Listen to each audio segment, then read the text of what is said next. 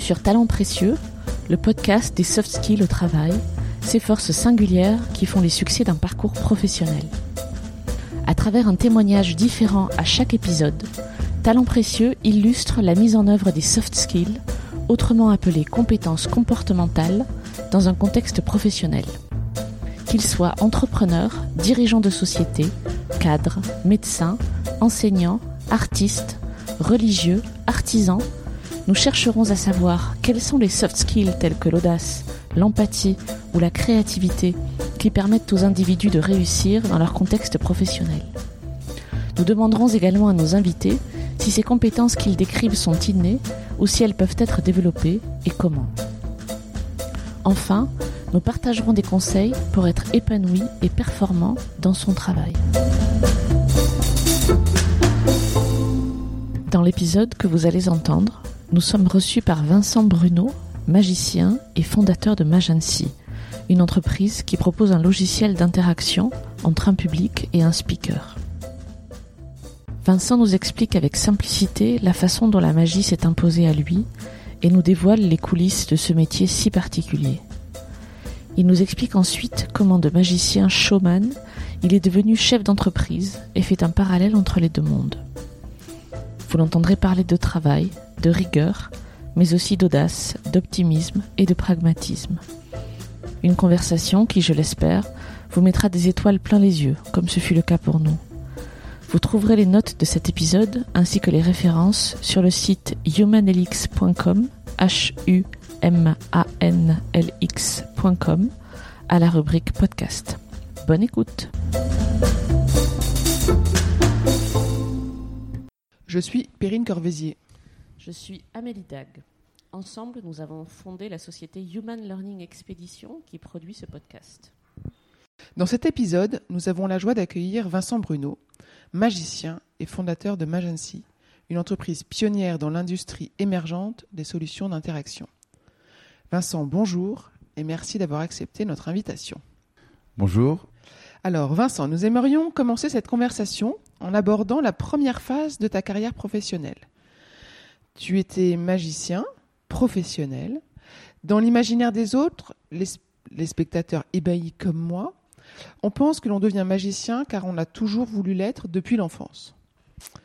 Tu nous dis avoir été confronté à la magie très tôt et à plusieurs reprises, comme si la magie s'était imposée à toi. Peux-tu nous raconter ton parcours pour devenir magicien? Alors, effectivement, je, je, me suis posé cette question-là euh, en plein milieu de ma carrière. Euh, il, y a, il, y a, quelques années, je me suis demandé mais pourquoi, euh, pourquoi finalement je suis devenu magicien? J'avais jamais vraiment réfléchi à cette, à cette question. Et euh, c'est lors d'un TED Talk que, que j'ai dû préparer il y a 4 ans à Bruxelles. On m'a demandé de raconter un peu mon histoire. Et c'est là où je me suis dit, mais je sais pas du tout pourquoi je fais ce métier. Et, euh, et, je me suis rendu compte tout simplement que la magie, euh, je n'avais jamais cherché à être magicien. C'est la magie qui était venue me chercher. Donc je me suis dit, alors quand, pourquoi, comment, quelle manière Un petit peu un choc psychologique. Non, je plaisante. Euh, je me suis retrouvé donc à me rendre, je me suis rendu compte qu'à l'âge de 6 ans, ben, j'étais en colonie de vacances, j'ai dû jouer le rôle d'un magicien sur scène, un peu comme des ancrages euh, de vie qui sont arrivés à moi. Hein. Moi, je ne crois pas du tout au destin, par contre, je crois aux coïncidences. Euh, c'est important de le dire pour un magicien.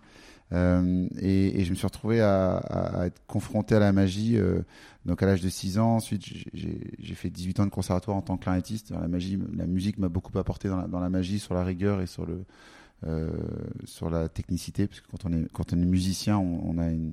J'étais musicien semi-professionnel, donc on a une rigueur qui est assez, assez exigeante. Enfin, il y a beaucoup d'exigences au conservatoire. Et donc, quand j'étais pendant 17 ans de cours de conservatoire, pendant 6 ans, mon prof de clarinette me faisait un tour de magie avant chaque cours de clarinette. Donc, j'étais obligé de regarder le tour de magie avant de commencer mon cours de clarinette. J'aimais bien ça, mais sans plus. Pourquoi est-ce qu'il faisait ça? Parce qu'il était passionné de magie. Donc c'était, il était super soliste à l'Opéra de Paris et sa deuxième passion en sortant de, de, de l'opéra, c'était de faire de la, faire de la magie. J'avais le droit des tours et euh, je me suis retrouvé donc en doc de sciences euh, après mon bac euh, et là mon prof de, TD euh, était donc, prof de TD de maths et accessoirement il était magicien aussi sur ses heures perdues. Donc clarinette, l'âge de 6 ans, je me suis retrouvé ensuite donc en, en, cours de TD à commencer la magie pour le plaisir. C'est fou, tu as été poursuivi par le sujet. C'est dingue, quoi. Trois personnes différentes qui ont rien à voir entre elles et qui te ramènent au sujet. Exactement, et même, même, même pour aller encore plus loin que ça, j'ai vraiment commencé la magie parce que je faisais, euh, comme job d'été en tant qu'étudiant, j'étais euh, animateur de centre de vacances, donc j'ai fait ce qu'on appelle le fameux BAFA qu'on peut faire en France. Et euh, pendant mes vacances, le magicien qui devait, qui devait donner des cours de magie s'est cassé un bras et on m'a demandé de le remplacer. J'ai dû me former en. Donc je me suis retrouvé dans, plongé dans la magie de, de, de l'âge de 6 ans à 20 ans sans jamais vouloir être magicien. Donc c'est venu là et euh, après mes études, euh, j'ai fait un casting euh, pour la chaîne qui arrive en France à l'époque, s'appelle Nickelodeon, Bob l'éponge pour ceux qui ont des enfants. Et on était une trentaine de magiciens et je suis dernier de passer, j'y croyais pas du tout et j'ai été pris pour être le magicien de cette chaîne. Et je suis parti pendant deux ans d'émission à faire des tours de magie pour les enfants entre 3, entre, entre 4, 5 ans et 8 ans. Comment faire un tour de magie avec ce qu'on trouve à la maison. Donc c'était le vrai brief, c'est-à-dire euh, donner la possibilité à les enfants de rentrer à la maison le soir et de bluffer son papa et sa maman. C'était le, thème de l'émission. Tu leur as appris le tour de la cuillère qui store que tu viens de nous faire? Alors, euh, la cuillère de café, là, non. je n'aurais pas appris ce tour-là euh, parce que je ne souhaitais pas avoir de problème avec les parents et des cuillères tordues. Voilà. Comment est-ce qu'on apprend des tours de magie? J'imagine que c'est un éternel euh, recommencement, qu'on apprend de ses erreurs, qu'on doit recommencer mille fois un tour avant de se l'approprier La magie, hein, c'est comme tout, ça s'apprend. On a l'impression, euh, je, vous rassure, euh, je n'ai pas de pouvoir. Hein. si vous, pensiez que j'allais vous dire que j'avais des pouvoirs, je n'en ai pas. Ne soyez pas déçus, un magicien n'a pas de pouvoir. En revanche, effectivement, ça s'apprend. Il y a énormément de techniques, de tours de magie qui ont été créés par des magiciens. Il y a des magiciens qui créent des tours de magie pour les magiciens. Euh, ils font ça toute leur vie. Ils adorent créer pour les magiciens.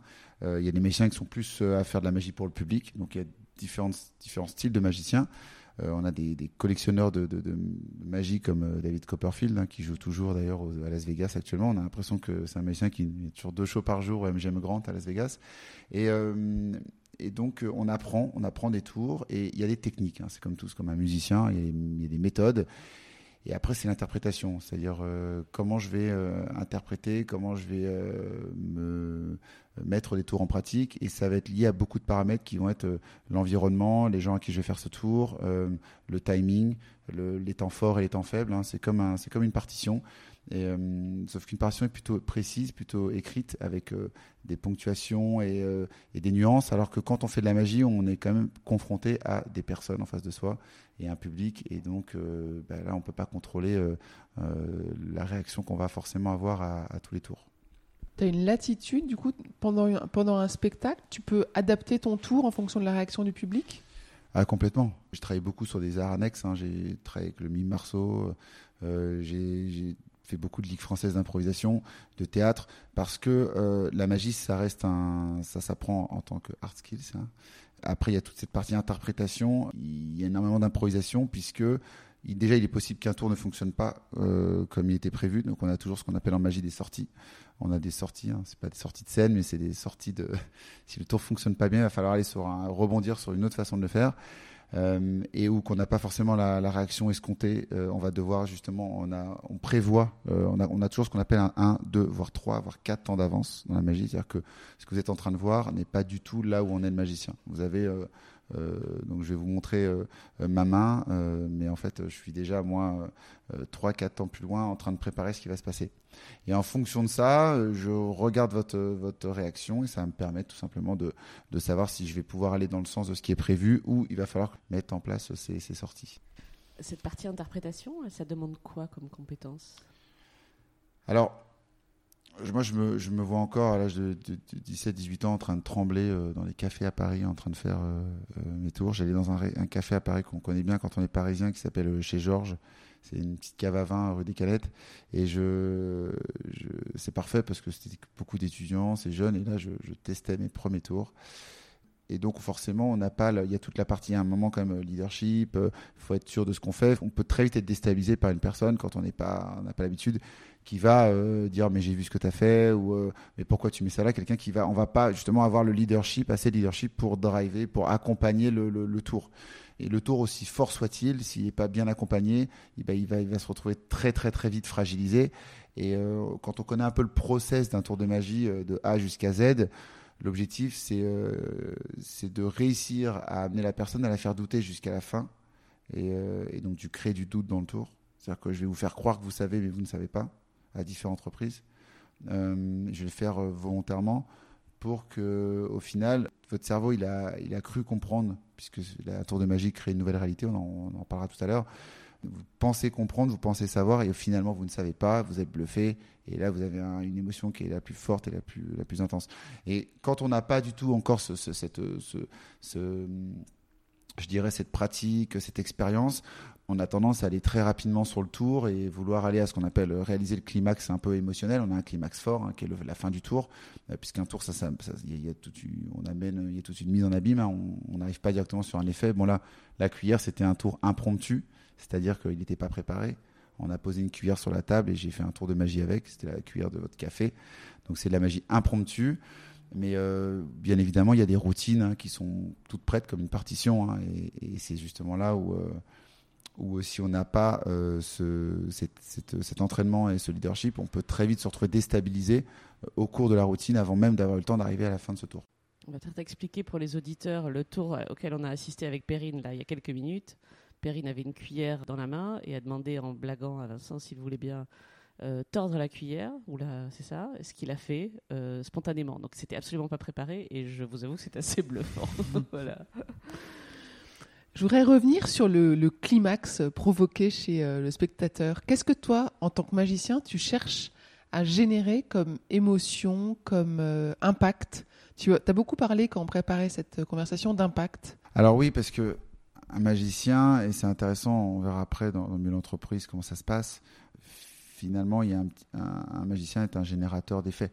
Si je devais résumer ce que, ce que, j'ai été, ce que je suis, c'est je sais ce que c'est que de créer un effet. Voilà, la cuillère en est l'exemple de, manière très très impromptue. D'ailleurs, la magie impromptue comme ça, c'est est la plus forte, puisque quand quelqu'un vous demande quelque chose, euh, si je vous demande, tout d'un coup, je vous demande de, de, faire voler mon micro et que je vous le fais instantanément, c'est une réalité qui est peu commune, puisque vous n'avez pas l'habitude de le voir tous les matins en prenant votre petit déjeuner dans la cuisine. Donc c'est là où la magie devient intéressante. On va revenir à l'impact, mais juste avant de parler de l'impact et de l'effet, c'est peut-être intéressant de comprendre très rapidement comment ça fonctionne euh, dans, le cerveau. Moi, je suis pas du tout euh, expert en, je suis pas, cogniticien, mais je me suis quand même intéressé un petit peu à comment ça fonctionnait. Euh, la magie, tout simplement, ça crée une nouvelle réalité euh, qui est peu commune, qu'on n'a pas l'habitude d'analyser, hein, tout simplement. Une cuillère, vous savez ce que c'est on a tous utilisé une cuillère, mais en revanche, vous n'avez pas l'habitude de voir une cuillère se tordre instantanément.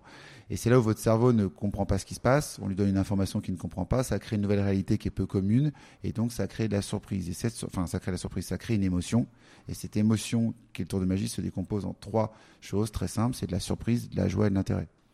Donc voilà, ce, ce sont les trois émotions créées par un tour de magie dans 98% des cas. Euh, donc je vais créer un effet de magie, un impact, un impact euh, émotionnel fort. Donc c'est un processus émotionnel au final. Hein.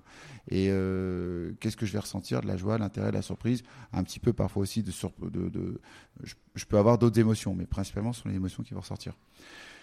On va créer donc un tour de magie va créer un impact, va créer un impact fort euh, sur un spectateur et donc principalement va créer une émotion positive. Oui, la notion de positive était intéressante parce que un tour de magie, un magicien est là pour générer du positif, du, beau, du bonheur, de, la joie systématiquement ou est-ce que parfois un tour de magie peut être sombre ou est-ce que ça c'est pas de la magie? C'est intéressant parce que j'ai certains tours de magie. Euh, j'ai un, tour de magie où, normalement on n'explique jamais un tour de magie avant de le faire, mais euh, je vais le faire parce qu'on est quand même derrière un micro.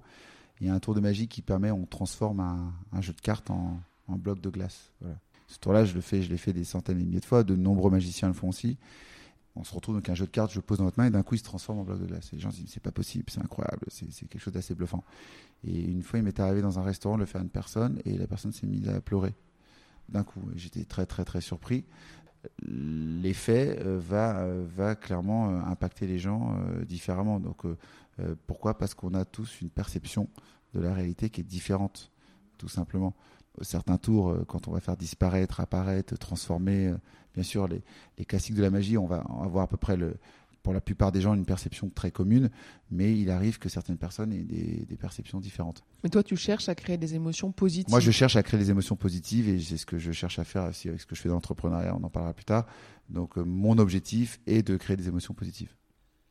Est-ce que les tours que tu as appris, tu les as appris euh, seul ou est-ce que tu les as appris avec des professeurs ou avec un mentor ou euh, en collectif? Alors, un peu, des trois. Euh, j'ai eu des, mentors, différents mentors dans la magie qui m'ont aussi bien accompagné dans, la, dans la magie de close-up, de proximité, comme sur scène, et qui m'ont influencé. Après, j'ai suivi des magiciens. je me suis intéressé à des magiciens qui avaient une carrière assez incroyable et je me suis inspiré.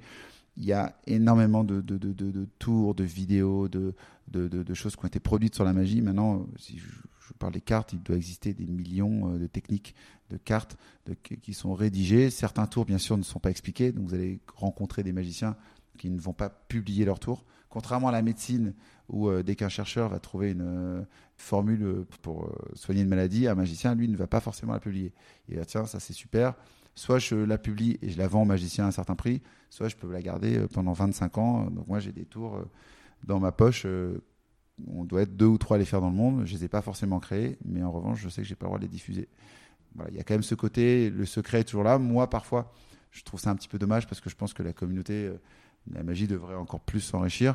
Mais avec les nouvelles technologies, on se rend compte qu'aujourd'hui, dès qu'un tour sort en Chine, il est très vite accessible en France. On a quand même la chance aujourd'hui avec Internet de pouvoir avoir accès à l'information. L'impact du digital, c'est intéressant qu'on en discute un petit peu. Euh, effectivement, on trouve euh, sur YouTube les coulisses euh, des tours de magie, voire des tours de magie expliqués. Donc ça, c'est peut-être négatif pour ton métier, c'est peut-être un impact négatif, ou est-ce que c'est un moyen d'apprendre pour les, jeunes ou... Pour moi, c'est quelque chose de très positif parce qu'il y a tellement de tours, justement, ça va pousser les magiciens à se renouveler. Moi, ça fait par exemple maintenant 4-5 ans, on est un peu les premiers en France à avoir apporté de la, rapporté de la magie digitale, à avoir combiné, à avoir mélangé 2011, euh, l'iPad 2 est sorti, hein, Steve Jobs a annoncé ça en 2011, on a acheté les iPads, on s'est dit, ok, comment on fait pour, euh, mélanger de la magie de la technologie? On faisait ça sur Roland Garros à l'époque, on le fait toujours d'ailleurs, on s'est dit euh, comment prendre un iPad et changer de format, changer de support, arrêtons les cartes à jouer, euh, arrêtons les stylos, les balles éponges et les cuillères, essayons de, disrupter le format de la magie. Et donc pour moi, la technologie apporte de nouveaux supports, apporte une, donc qu'une partie de ces tours soit expliquée. Bah, pour moi, ça ne, je peux vous expliquer un tour, je peux vous le refaire avec une interprétation différente et vous n'allez pas le comprendre. Donc c'est vraiment la mise en scène, euh, l'interprétation et, euh, et la façon dont on va amener le tour qui peut faire en sorte que, que finalement on ne- on n'a pas, on n'a pas cette impression de déjà vu. Et qu'est-ce qu'elle apporte la technologie dans, dans, dans la magie? Plus de d'étonnement, de surprise, etc. Ou c'est autre chose? C'est une question difficile. C'est une question difficile parce que on pourrait se dire que la magie, euh, la technologie apporte, apporte une autre dimension. C'est vrai, elle apporte un effet de nouveauté. Mais vous allez faire un tour sur un iPad fort et juste après ça, vous allez refaire un tour de cartes et la personne va être autant bluffée. Donc finalement, vous dites la, la- le résultat de l'effet est le même. Le support change, mais on fait la même chose. Donc euh, pendant longtemps, je me suis dit, ok, c'est fini, euh, tout ce qui est cartes, c'est, has-been. Et en fait, je me suis rendu compte que bah non, c'est juste un support qui est différent, qui vit avec son temps, qui évolue, mais le, l'impact, euh, la réalité, le- le- l'effet qui est créé pour la personne en face reste exactement identique à l'original. Peut-être parce qu'on revient à l'interprétation, peut-être parce que l'interprétation, elle est, euh, et le talent ou, euh, ou votre soft skills, justement, que, que ce soit digital ou pas digital, elle reste là. Donc c'est peut-être ça qui fait la différence. Oui, alors d'une part, mais après, je pense que la technologie va permettre de rendre certaines choses peut-être plus subtiles en magie. Voilà, il y a beaucoup de subtilité dans la magie. D'ailleurs, on parle de subtilité. Ah, tiens, justement, un tour expliqué sur Internet. euh, je vais vous le refaire, mais je vais avoir des subtilités qui vont faire en sorte, et c'est pas de l'interprétation, c'est vraiment des subtilités, des hard skills techniques. J'ai des petites subtilités qui vont faire que psychologiquement, je vais, euh, je vais pouvoir euh, faire en sorte que vous ne, vous ne compreniez pas l'effet. Donc finalement, avec ces subtilités-là, tu es amené à créer plein de versions de tours de magie et à être créateur de, de magie euh, enfin, quasiment systématiquement. Un bon magicien, c'est un magicien qui s'approprie les tours et qui les crée pour lui. Exactement. Il y a énormément de versions et d'interprétations de tours. Pour moi, c'est ce qui fait vraiment la différence entre un, très bon magicien et un magicien euh, peut-être moins bon, plus amateur. Ça va être la présentation et les subtilités de présentation. Et c'est là où il y a c'est là où il y a vraiment des, secrets.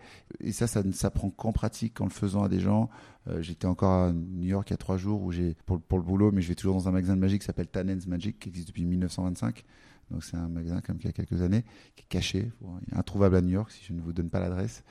Et là, vous avez une toute petite pièce avec les meilleurs magiciens new-yorkais, américains qui viennent là-bas. Et euh, j'ai un magicien qui s'appelle euh, Magic Ballet, qui est un magicien de bar, qui fait de la magie dans les bars aux États-Unis, mais qui est, qui est assez connu. Et je l'ai vu devant moi pendant, quelques, heures.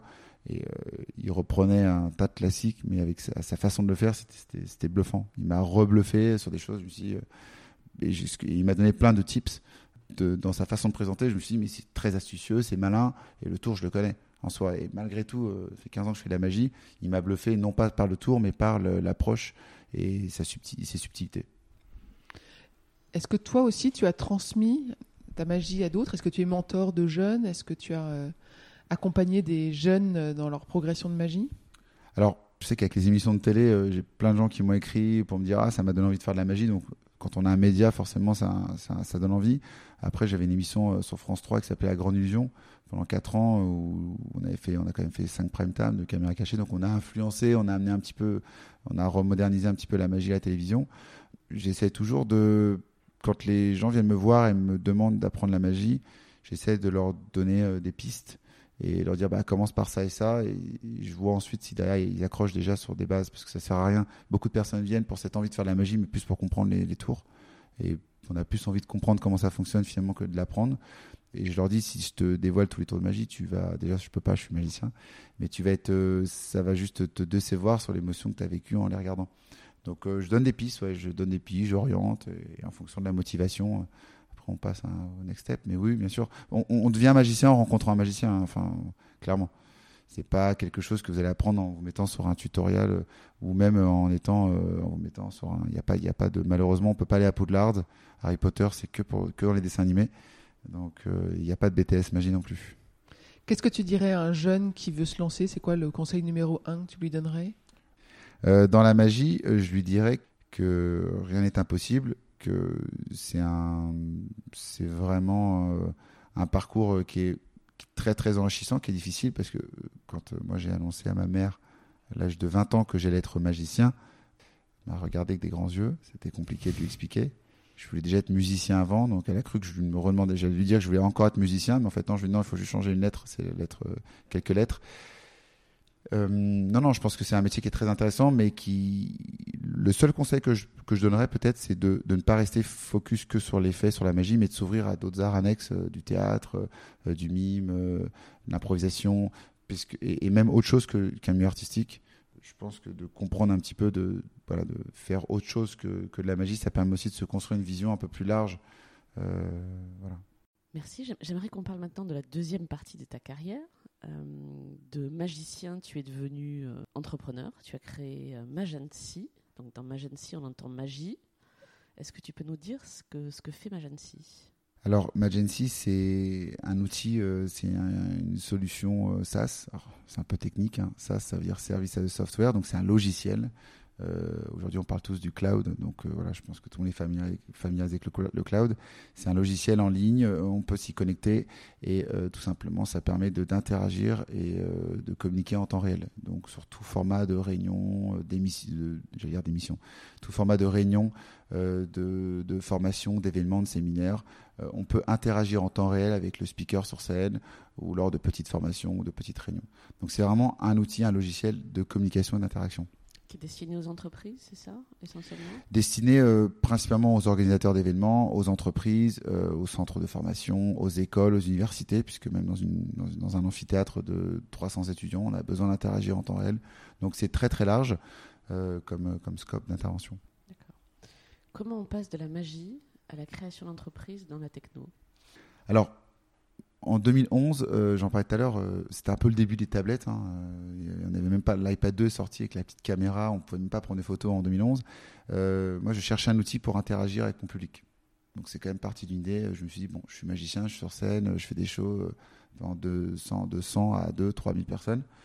Et j'ai aucun moyen d'interagir avec eux finalement. Ils sont assis sur leur, leur fauteuil, j'ai pas de communication, c'est interactif certes, mais j'ai pas, pas de moyen d'interagir. Et, euh, et j'ai eu une, première opportunité à l'époque. Je faisais des, je créais des shows de magie pour une grande entreprise euh, automobile. Et euh, ils cherchaient aussi un outil lors de leur formation pour faire interagir les personnes, voir s'il y avait une bonne, prise de connaissance pendant, les, formations. Et donc, je me suis dit, bah, c'est l'occasion de, créer un premier logiciel permettant de, faire ça. Donc, c'est vraiment parti d'une idée que j'avais en tant que magicien. J'aimais le côté effet, j'aimais le côté wow. Donc, je me suis dit, comment créer un, outil permettant, je pourrais me connecter avec les gens. Il n'y a rien de plus fort que ce serait un tour de magie un peu géant où je pourrais me connecter en temps réel avec 200, euh, 300 personnes.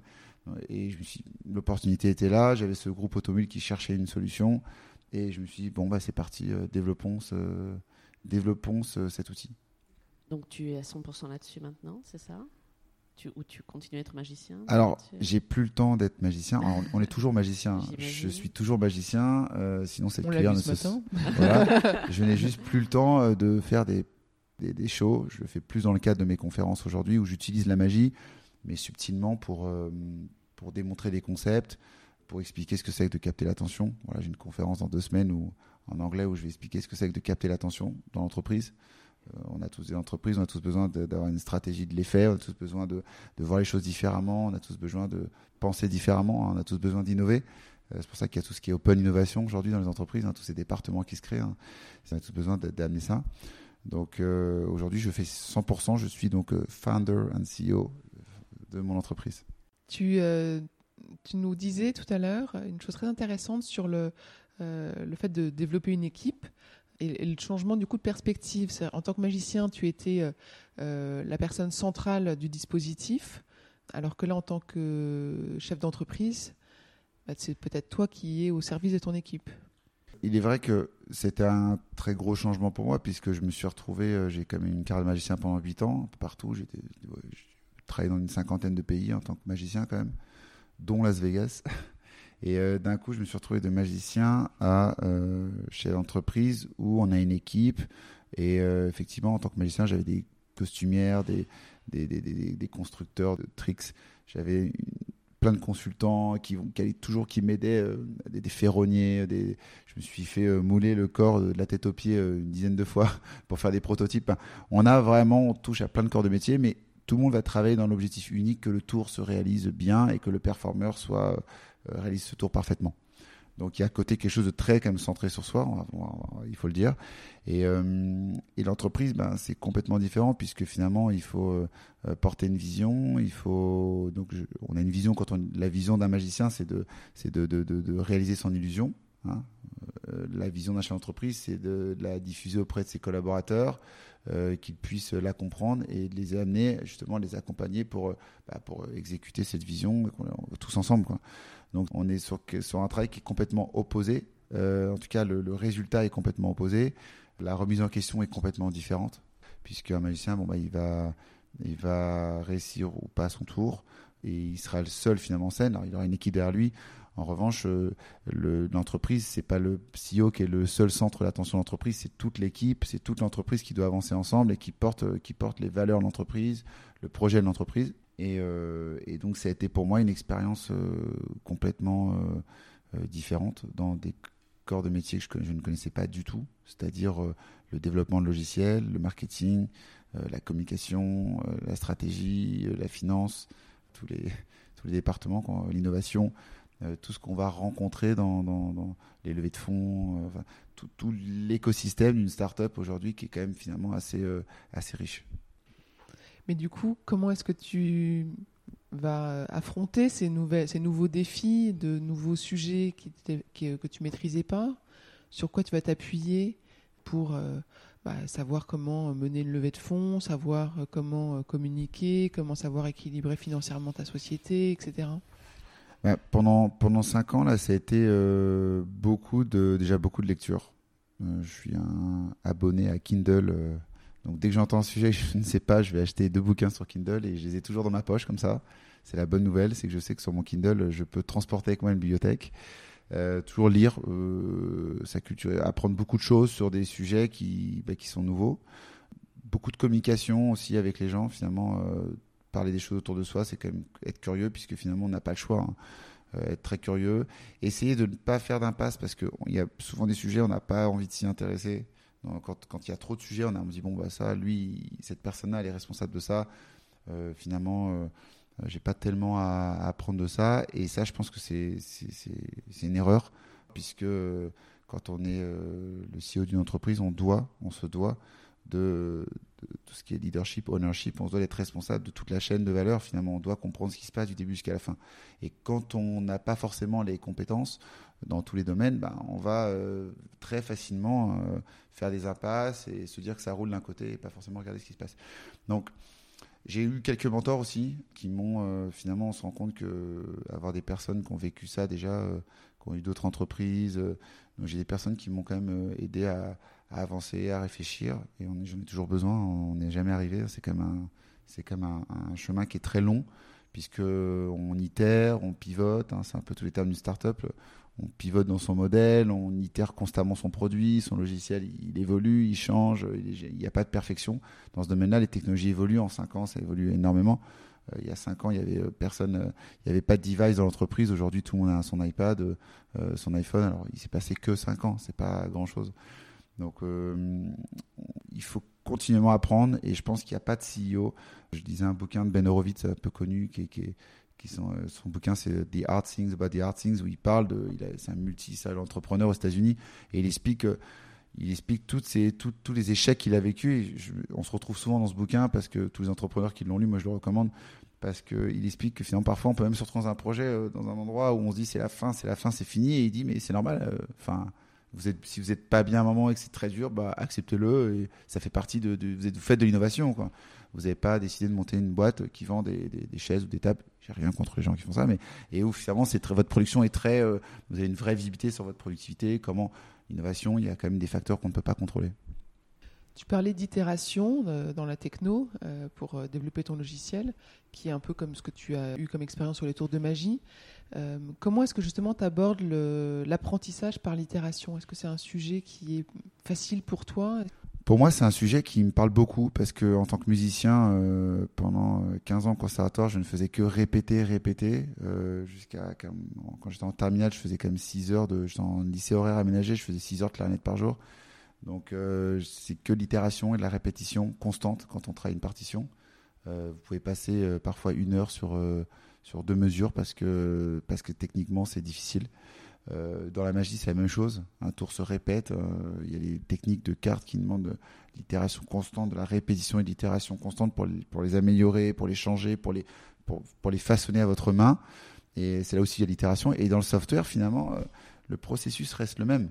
Euh, j'ai pas l'impression d'avoir changé de métier finalement euh, en disant j'ai toujours les mêmes moyens, je le fais juste différemment.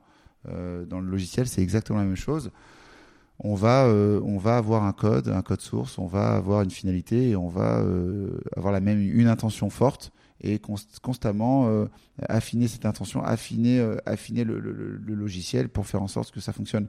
Donc, d'une manière ou d'une autre, ce, principe d'itération, pour moi, j'ai toujours vécu ça dans les, dans les, dans les activités que j'ai eues. Est-ce que tu peux euh, nous parler du premier succès professionnel qui te vient à l'esprit?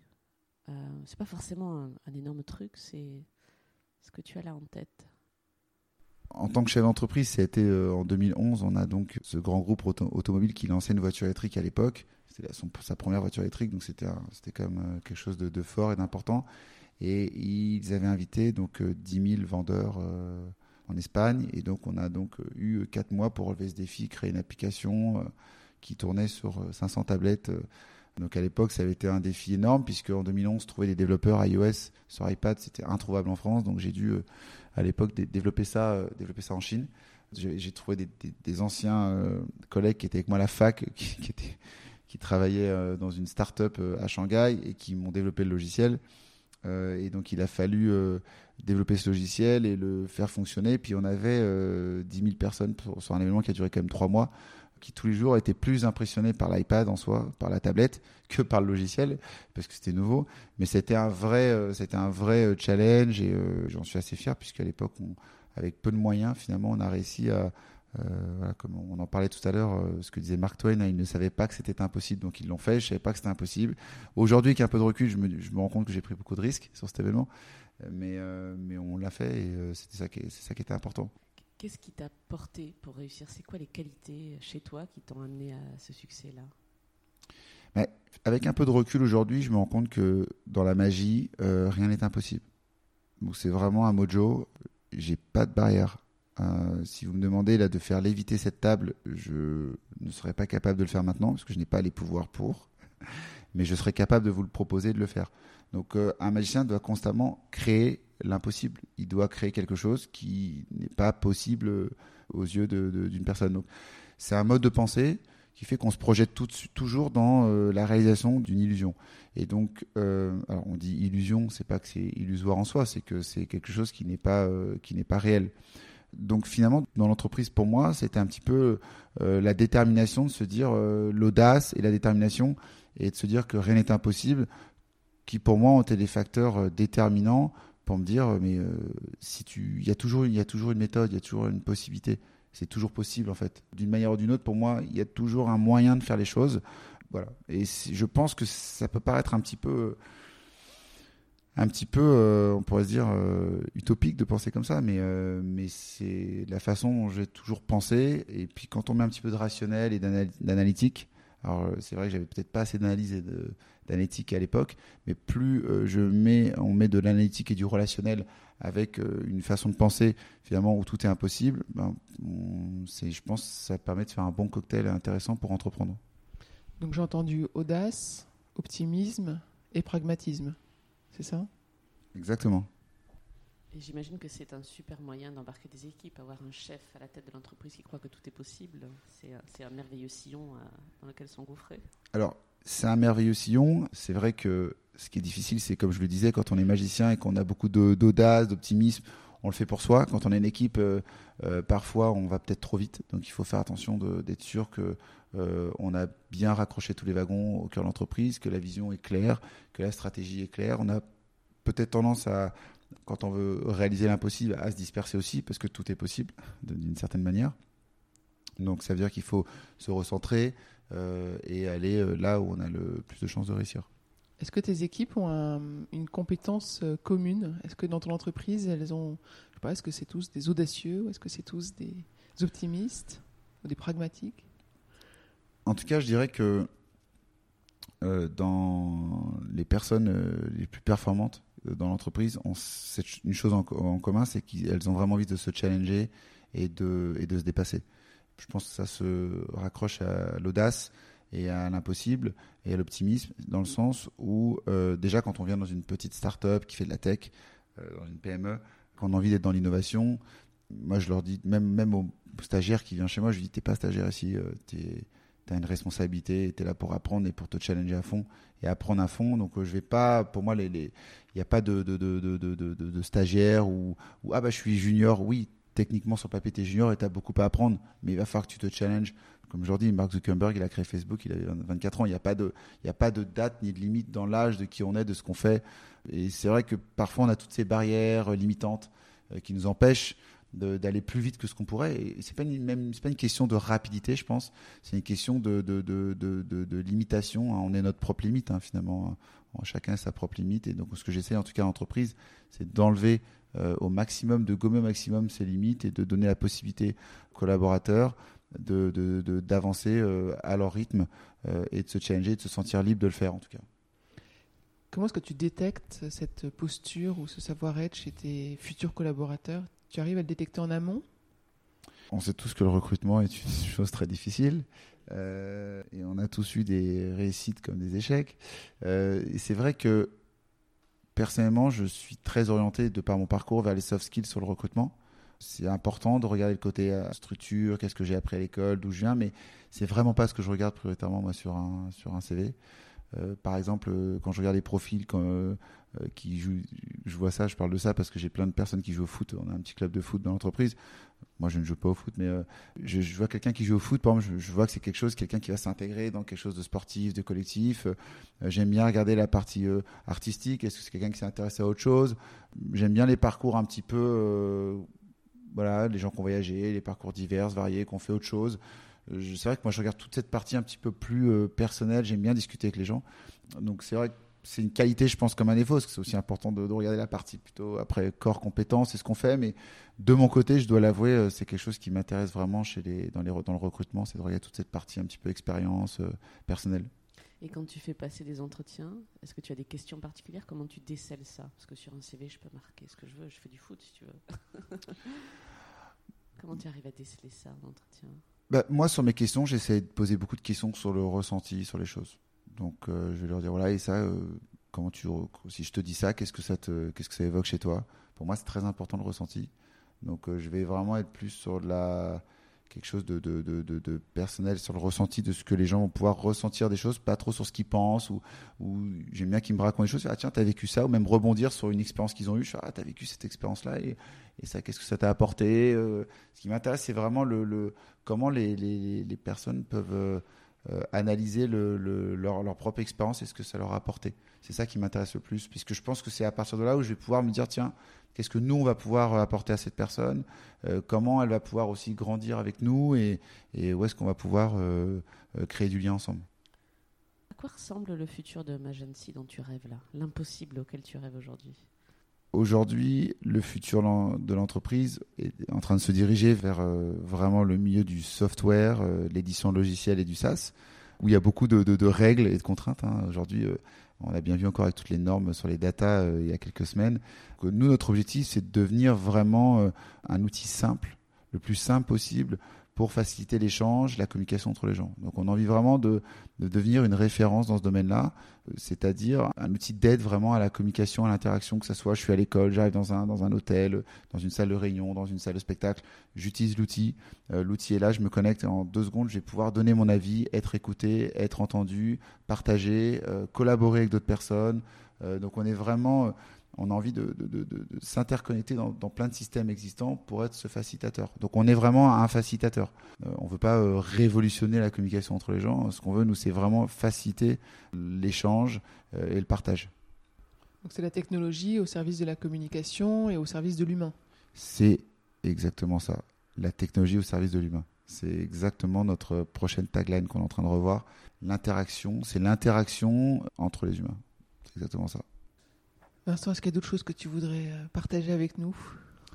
Je vais vous faire un tour de magie, mais on ne pourra pas le montrer, euh, on ne pourra pas le, malheureusement l'entendre. on essaiera de vous le décrire. On, va lancer des vidéos bientôt, je crois. non, je plaisante. Merci beaucoup. Si euh, nos auditeurs s'intéressent à Magency ou à toi, où est-ce qu'ils peuvent trouver des informations? Un site internet, j'imagine Oui, on a magency.me ou sparkup.app à partir de septembre. Merci. merci.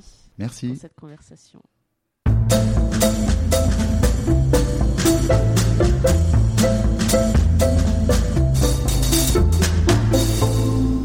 J'espère que vous avez apprécié ce podcast autant que nous avons aimé le préparer et l'enregistrer. Talent précieux vous est proposé par Human Learning Expedition ou HLX. HLX conçoit et met en œuvre des programmes originaux et impactants destinés à révéler et à développer les soft skills des individus pour en faire des acteurs épanouis et performants dans le monde du travail du XXIe siècle. Pour en savoir plus sur HLX, connectez-vous sur humanlx.com, h ou suivez-nous sur Facebook, sur Instagram, sur LinkedIn ou sur Twitter. Merci pour votre écoute et à bientôt.